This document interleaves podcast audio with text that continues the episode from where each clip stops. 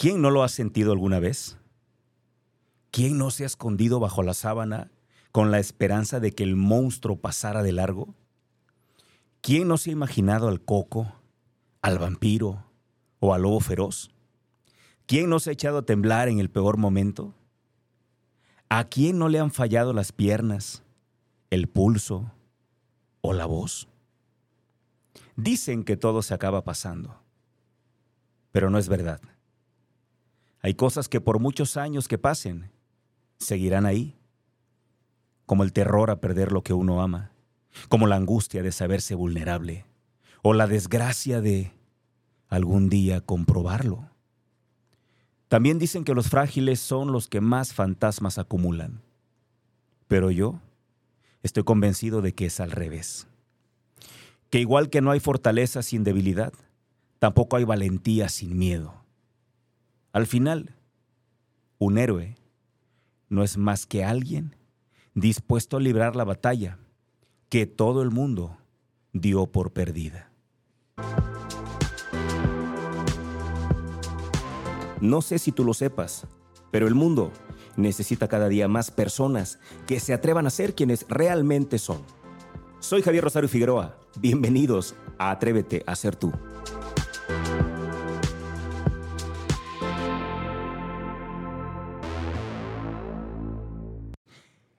El autor del primer texto, el que acabas de escuchar, se llama Risto Mejide.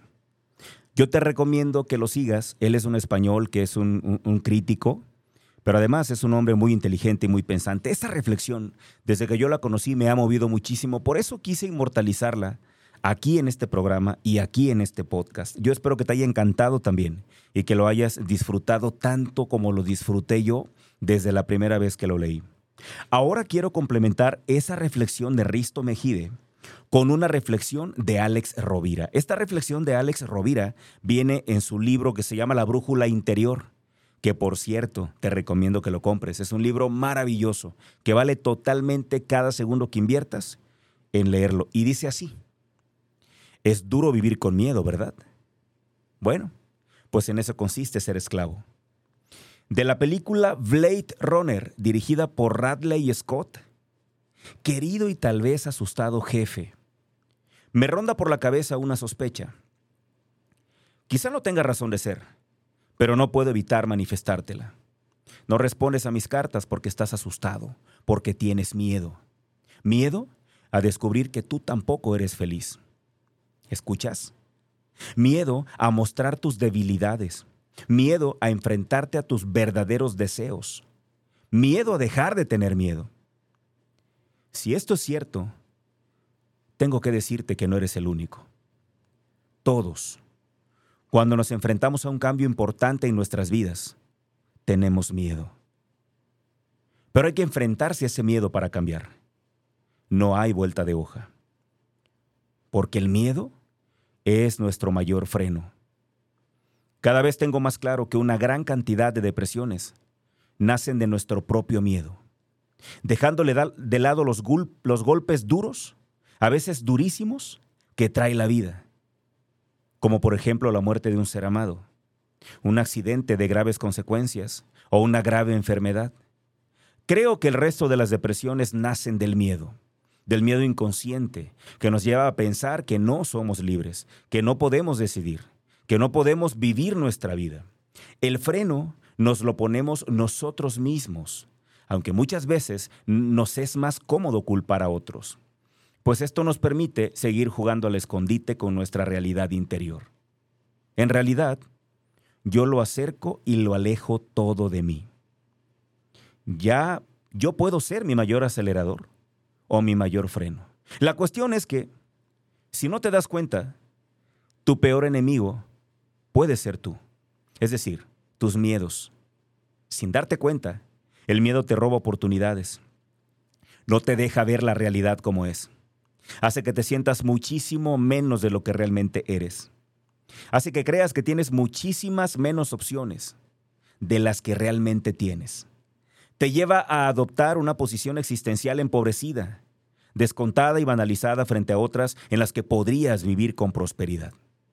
En definitiva, tus miedos son un conjunto de amenazas que tú pones y que te impiden ser de verdad competente, que etimológicamente quiere decir adecuado, que a su vez significa apto, o sea, que el miedo te convierte en no apto para tu propia vida. Querido jefe, ¿no crees que ha llegado la hora de dejarnos de miedos?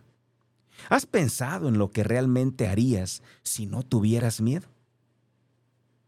Y aquí termina la carta que Alex le escribe a su jefe en este libro que te digo. Luego pone un postdata. Dice postdata. El miedo desaparece con el conocimiento, con el autoconocimiento cuando nos redefinimos fruto de ese conocernos, cuando nos libramos de las pesadas cargas de los prejuicios sobre los demás y especialmente sobre nosotros mismos. Mi amigo Carlos Nessi, continúa Alex Rovira, dice en su cuento La señora Gaba, nunca tengas miedo a nada. Nunca te dejes llevar por los engaños y la tentación de los sufrimientos. Tu vida está en tu interior. Lo que des de ti se transformará en tu riqueza. Este mensaje creo que oculta un verdadero tesoro para quien lo sepa descifrar, por lo que vale la pena volverlo a decir. Lo que des de ti se transformará en tu riqueza. Y lo repito de nuevo, lo que des de ti se transformará en tu riqueza. Este episodio es, por supuesto, autobiográfico por un momento que estoy en este momento pasando. Decidí hace muchos años transparentarte todo lo que yo viva, porque al final de cuentas, mi único expertise siempre será mi vida. Y por eso quiero compartirte lo que voy viviendo, lo que voy pasando, lo que voy enfrentando. Y justamente el programa de hoy está diseñado para hablarte de este momento de mi vida. O tienes miedo o tienes fe, porque no puedes tener ambas. Ya sé que mucha gente dice que hay, frases, de hecho, ya hechas, hay frases ya que mucha gente usa para sus redes sociales, que dice, hazlo, aunque sea con miedo. Y muchos hemos tomado eso como una creencia, como una verdad absoluta, el hecho de que el miedo no se va, que aunque nos atrevamos a hacer cosas, sigue habiendo miedo. Hay una parte ahí que no comparto. Y es lo que justamente te quiero contar porque es lo que vivo en este momento. Y yo te quiero platicar desde mi experiencia que el miedo es real, el miedo existe, el miedo está presente. Yo no sé, hay personas que dicen que el miedo no es real. Yo creo que el miedo es real, yo creo que el miedo existe, porque yo he sentido mucho miedo. Recuerdo perfectamente cuando me hablaron de Acapulco para decirme que mi madre había muerto, que acababa de morir. No sé si puedas imaginarte el miedo tan grande que yo sentí, la soledad tan profunda que yo sentí. Recuerdo también la otra ocasión en la que me hablan en la noche mis hermanos para decirme, por favor, despídete de mi papá porque está en sus últimas horas. Yo acababa de regresar, había ido yo a Acapulco porque me dijeron que ya estaba muy mal Efectivamente me fui, estuve como tres días con él ahí pegado a su cama, hablando con él. Él ya no podía hablar, pero yo estaba seguro, yo estoy seguro que me escuchó. Estoy seguro que todo lo que le, platiqué en esos tres días, él lo escuchó. Y lo disfrutó conmigo, lo recordó conmigo, seguramente en su interior se ha de haber reído también conmigo porque yo le conté de todo, bromas y todo. Pero ese día, pero esa noche, yo tenía dos días de haber regresado a Guadalajara y esa noche me marcan y me dicen, despídete de papá porque al parecer está en sus últimas horas. No sabes el miedo tan grande que sentí. Por eso cuando alguien dice que el miedo no es real, de verdad que me dan ganas de pararme enfrente y decirle, no sabes de lo que hablas. El miedo es real, está presente. Y no me quiero meter a más información porque ya hay demasiados podcasts, demasiados programas que te hablan del miedo, de la función de la función del miedo, de por qué el miedo es útil, de cómo te ayuda, de cómo nos mantiene vivos el miedo. No me quiero meter a eso. Quiero meterme únicamente a darte mi opinión de esta frase hecha y a decirte mi verdad, lo que yo he vivido, mi realidad, por lo que yo he pasado, lo que yo he tenido que enfrentar.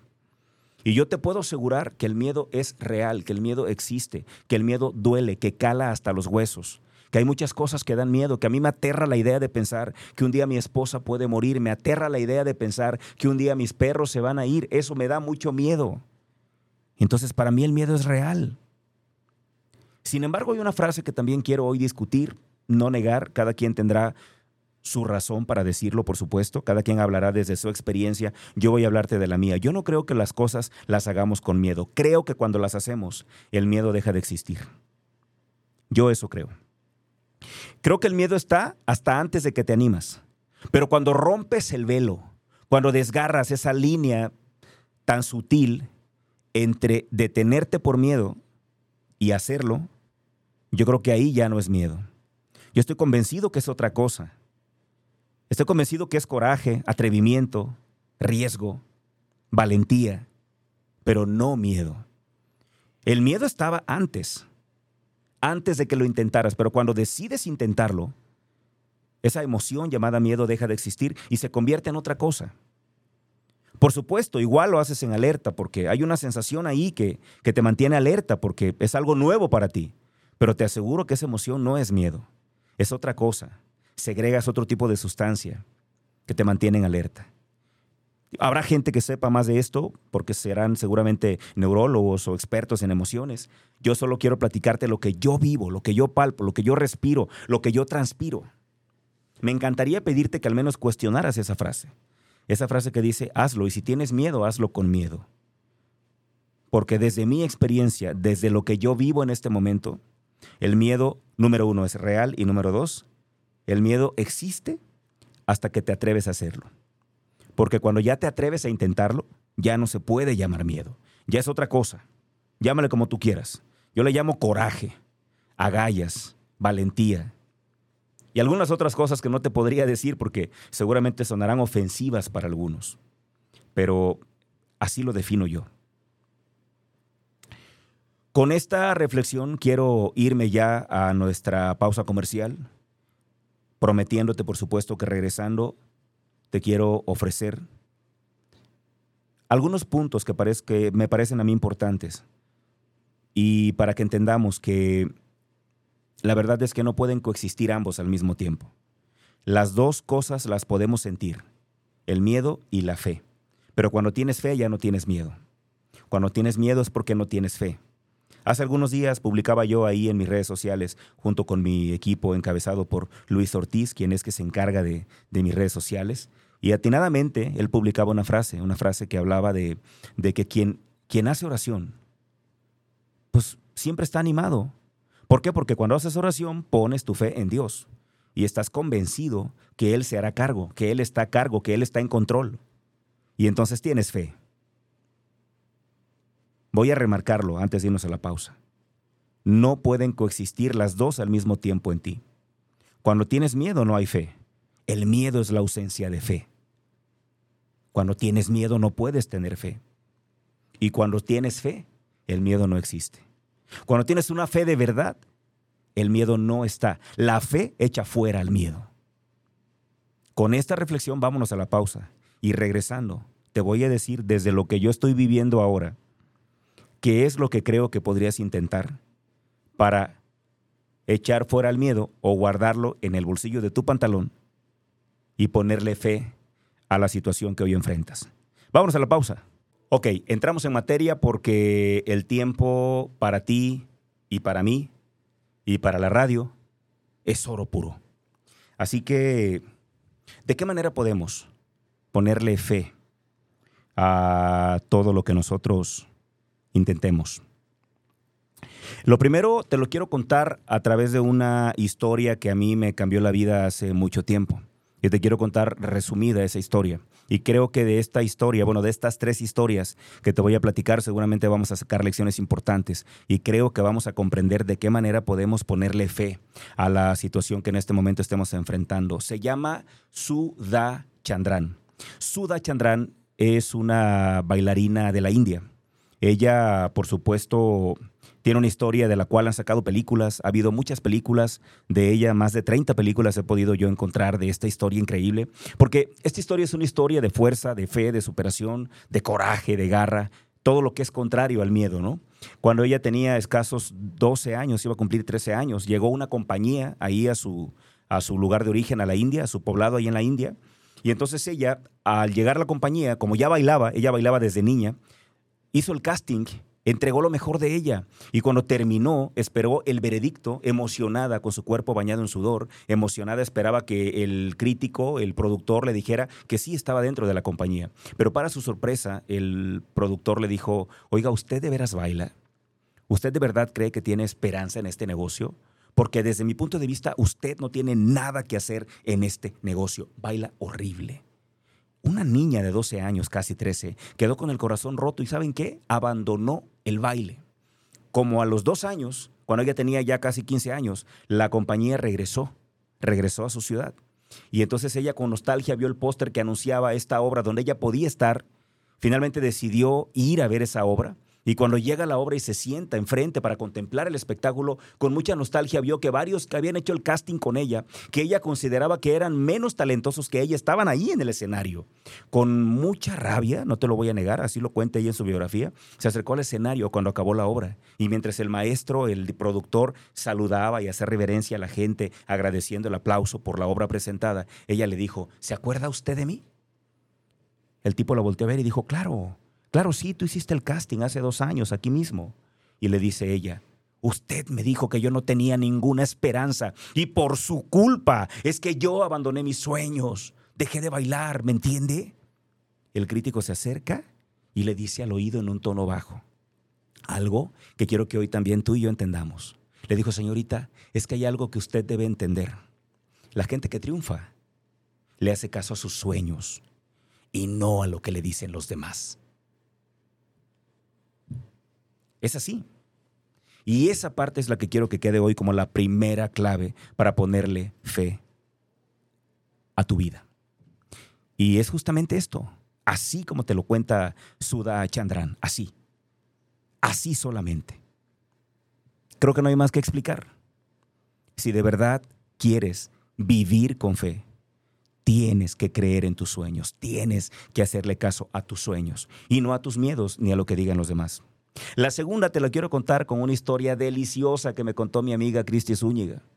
Me encantó esa historia. Y aquí también te voy a poner a pensar en, cómo, en cómo vives tú ahora, si vives por miedo o vives por fe. Dice que un día un sacerdote católico en plena misa, en la homilía, le preguntó a los feligreses, oigan, ¿quién de ustedes se quiere ir al cielo? Dice que levantaron la mano todos. Enseguida, el cura les dijo, ¿quién de ustedes se quiere ir ahorita? Dice que bajaron la mano todos. Yo no sé cuál sea tu reflexión de esta historia, pero a mí me suena mucho a una frase que leí en algún lugar, no recuerdo exactamente la frase, pero la frase decía que todos queremos ir al cielo, pero que nadie se quiere morir. O lo que es lo mismo, la mayoría que decimos que queremos lograr algo, pero en realidad no lo queremos realmente, porque si lo quisiéramos realmente, creeríamos realmente en eso y creer realmente en eso no es otra cosa más que tener fe. Entonces, yo justamente con esto quiero abonarte la segunda cosa que creo que deberías considerar. Y va la tercera y con esto ya cerramos. Y esto es un texto, una reflexión de Walt Elias Disney. Hay una historia que me ha venido recurrentemente en estos días. Y es la historia de cuando se logra construir e inaugurar Disneylandia, Disney World. Cuentan que cuando termina la, cuando ya se inaugura la obra, estaban ahí obviamente muchas personas muy importantes. Esta historia la escuché recientemente dos veces. Por eso creo que hay algo ahí que me está hablando, hay algo ahí que está gritándome algo. Hay algo ahí que me está diciendo, hey Javier, hey, a ver, el miedo es natural. Vas a sentir miedo, eso no, eso no lo vas a poder evitar. Porque los miedos existen, porque están ahí, porque nos hablan, porque nos gritan, porque nos susurran al oído, porque nos hacen que tiemblen las piernas, porque nos hacen que la voz se corte, porque nos hacen abandonar a veces. Pero si tienes fe, pero si tienes fe, todo es posible.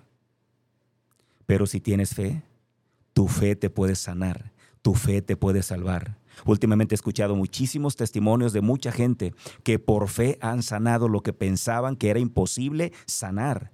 Porque nos queda claro cada día que pasa que el diagnóstico te lo da un médico, pero el pronóstico no está en tus manos ni en manos del médico.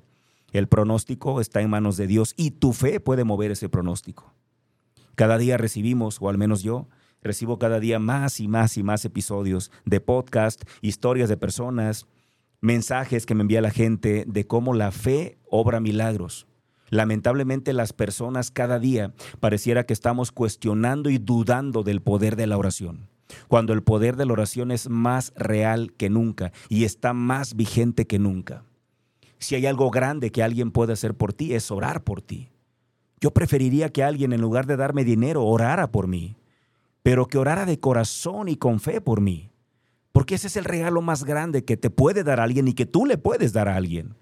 Lamentablemente, ese gran regalo, ese enorme tesoro, ese que puede marcar la diferencia, se ha subajado, se ha minimizado y la gente ya no le da importancia. Hoy quiero que lo recobremos. Hoy quiero que comprendamos de una vez por todas que el miedo y la fe están en ti, pero que no pueden coexistir al mismo tiempo.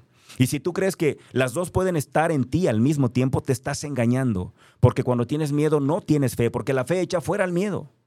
Y esa parte quiero que te quede clara hoy. Solamente eso quería platicarte. ¿Por qué? Porque lo vivo en este momento. Porque hay muchas cosas que ahorita me dan mucho miedo. Pero que yo decidí de manera consciente mitigar ese miedo, minimizar ese miedo, empequeñecer ese miedo para agrandarlo con mucha fe. Es así. Quiero terminar este programa con la última de las claves que espero te quede clara. Me voy a despedir así, sin explicarlo, porque siento que el mensaje va a ser tan contundente que el propio peso de lo que dice Walt Disney te va a decir lo que hoy necesitamos tú y yo entender. Y dice así, te agradezco mucho que estés aquí conmigo.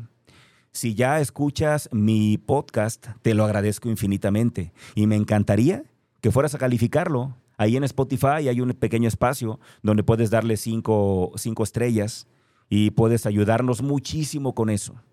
También nos ayuda mucho que lo compartas. Si crees que este mensaje es válido para que alguien más lo escuche, si te hace bien a ti y crees que a más gente le puede hacer bien, venga, ayúdanos. Si tú lo compartes, nos vas a ayudar como no tienes idea. Y finalmente, si no quieres calificarlo, ni quieres compartirlo, pero ya lo escuchaste y quisieras orar por nosotros, ese, ese sería un gran regalo. ¿Listo? Abre tu corazón. Gracias por estar conmigo. Y así, después de esperar tanto, un día como cualquier otro decidí triunfar. Decidí no esperar las oportunidades, sino yo mismo buscarlas. Decidí ver cada problema como la oportunidad de encontrar una solución. Decidí ver cada desierto como la oportunidad de encontrar un oasis. Decidí ver cada noche como un misterio a resolver. Decidí ver cada día como una nueva oportunidad de ser feliz. Aquel día descubrí que mi único rival no eran más que mis propias debilidades y que en estas está la única y mejor forma de superarnos. Aquel día dejé de temer a perder y empecé a temer a no ganar. Descubrí que no era yo el mejor y que quizá nunca lo iba a ser. Me dejó de importar quién ganaría o perdería. Ahora me importa simplemente saber que hoy soy mejor que ayer. Aprendí que lo difícil no es llegar a la cima, sino jamás dejar de escalar. Aprendí que el mejor triunfo que puedo tener es tener el derecho de llamar a alguien amigo. Descubrí que el amor es más que un simple estado de enamoramiento. El amor es una filosofía de vida. Aquel día dejé de ser un reflejo de mis escasos triunfos pasados y empecé a ser mi propia tenue luz de este presente. Aprendí que de nada sirve ser luz si no vas a iluminar el camino de los demás. Aquel día decidí cambiar tantas cosas. Aquel día aprendí que los sueños son solamente para hacerse realidad. Y desde aquel día ya no duermo para descansar. Ahora simplemente duermo para soñar.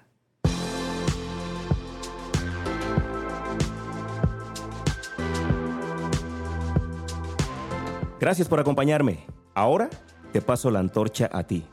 Seamos portadores de luz y una fuerza para el bien. Te espero en la próxima misión.